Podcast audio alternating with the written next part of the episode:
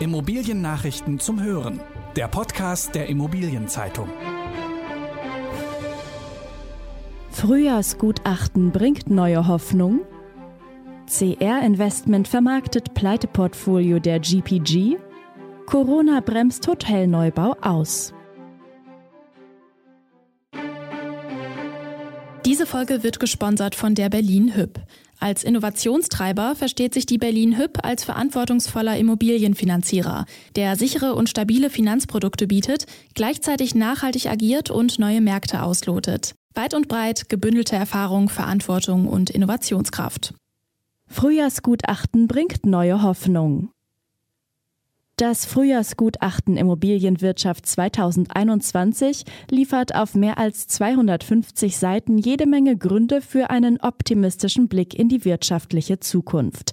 Denn bisher, so der Tenor fast aller Autoren des Gutachtens, sind weite Teile der Immobilienbranche gut durch die Pandemiemonate gekommen. Lediglich ein paar Wohlstandspfunde sind geschmolzen. Und die meisten Faktoren deuten darauf hin, dass sich daran grundlegend auch nichts mehr ändern wird. Sogar in den gebeutelten Wirtschaftszweigen Tourismus und Einzelhandel gibt es Lichtblicke, die Hoffnung auf eine positive Entwicklung aufkeimen lassen. Sorgen bereitet allerdings die Entwicklung der Innenstädte. Die drohen in eine Abwärtsspirale zu geraten, die den Neustart nach Corona erschweren könnte. Welche Gefahren drohen und was dagegen helfen könnte, lesen Sie in unserer aktuellen Titelgeschichte zum Frühjahrsgutachten Wohlstandspfunde tragen durch die magere Zeit. Vorgestellt worden ist die Untersuchung beim Branchentreff Quo Vadis zu Beginn dieser Woche in Berlin. Auftraggeber ist der Zentrale Immobilienausschuss. CR Investment vermarktet Pleiteportfolio der GPG. CR Investment Management soll das Pleiteportfolio der insolventen German Property Group vermarkten. Etwa 60 Gebäude sollen verkauft werden.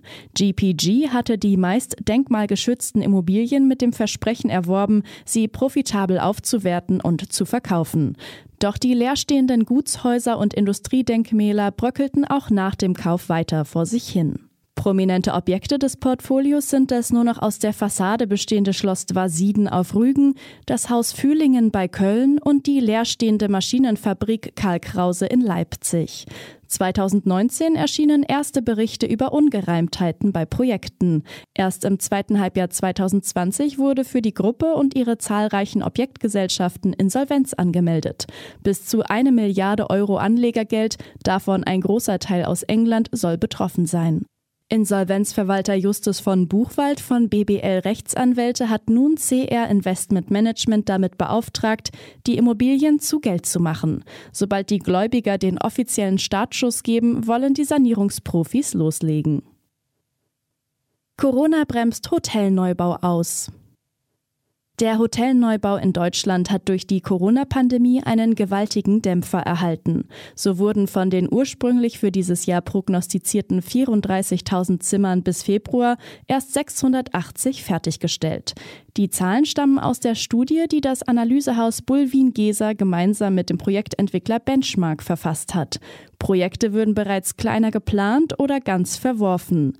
Eine entscheidende Rolle komme der zurückhaltenden Finanzierungsbereitschaft der Banken zu. Es sei ein zunehmender Verdrängungswettbewerb zu erwarten, sagt Andrea Back-Iring von Bulwin-Geser. Back-Iring wörtlich, gerade viele private Hotelbetreiber können die wirtschaftlichen Auswirkungen der Pandemie nicht verkraften. Das wird eine Lücke hinterlassen, die Projektentwickler zusammen mit expandierenden Hotelketten schließen können. Hotelgruppe Dorinth zieht vors Bundesverfassungsgericht. Dorinth hat Verfassungsbeschwerde eingereicht. Die Hotelgruppe fühlt sich von der Bundesregierung bei den Corona-Hilfen benachteiligt und sieht die Grundrechte auf Gleichbehandlung verletzt. Hotelgruppen wie Dorinth müssten Sonderopfer tragen, da ihre Betriebe seit Monaten zum Wohle der Allgemeinheit geschlossen wurden, kritisiert Aufsichtsratschef Dirk Iserlohe. Bei den größeren mittelständischen Konzernen seien die Staatshilfen aufgrund der Limitierungen unzureichend. Mit einer Deckelung der Überbrückungshilfe 3 auf 12 Millionen Euro für sechs Monate könnten diese nicht überleben. Die Dorinth Hotelgruppe könne nur etwa 37 Prozent der Verluste ausgleichen. Ein kleiner Einzelbetrieb dagegen habe die Möglichkeit auf eine Erstattung von nahezu 100 Prozent seines Verlustes. Das ist doch absurd und unfair, kritisiert Iserlohe. Bayern investiert 500 Millionen Euro in Forschungscampus. Das Bundesland Bayern greift sich für die Erweiterung und Erneuerung des Forschungscampus Martinsried bei München tief in die Taschen. Verbaut werden auf dem Life Science Campus der Max-Planck-Gesellschaft 500 Millionen Euro. Entstehen sollen bis zum Jahr 2023 rund 90.000 Quadratmeter Bruttogrundfläche. Dafür wird die bestehende Bebauung nach und nach abgerissen. Arbeiten und Forschen sollen an dem führenden Standort für Biotechnologie in Zukunft vor allem Kliniken und Start-ups aus den Bereichen Biomedizin, Bioökonomie, Molekular- und Neurobiologie. Außerdem hoffen das Land und die Max-Planck-Gesellschaft, dass der Campus durch die Investitionen auch zum Anziehungspunkt für weitere Unternehmen wird. Elgeti sammelt 200 Millionen Euro für Obotech ein.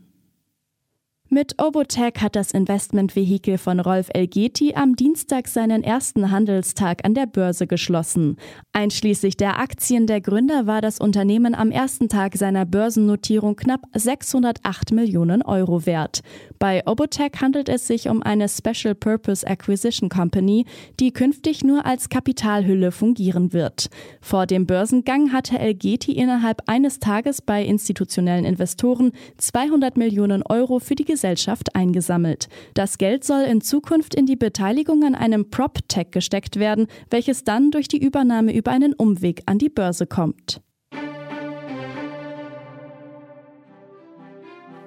In der kommenden Folge blickt der IZ-Podcast auf den mittelständischen Modehandel und seine Bedeutung für die Einkaufsidentität von Städten. Das waren die wichtigsten Schlagzeilen der Woche aus der Immobilienbranche. Redaktion Peter Dietz, Robin Göckes und Stefan Merkle. Alle News gibt es zum Nachlesen in der aktuellen Ausgabe der Immobilienzeitung. Jetzt 10 Euro sparen mit dem Schnupperabo. Mehr Infos unter iz.de slash Schnupperabo.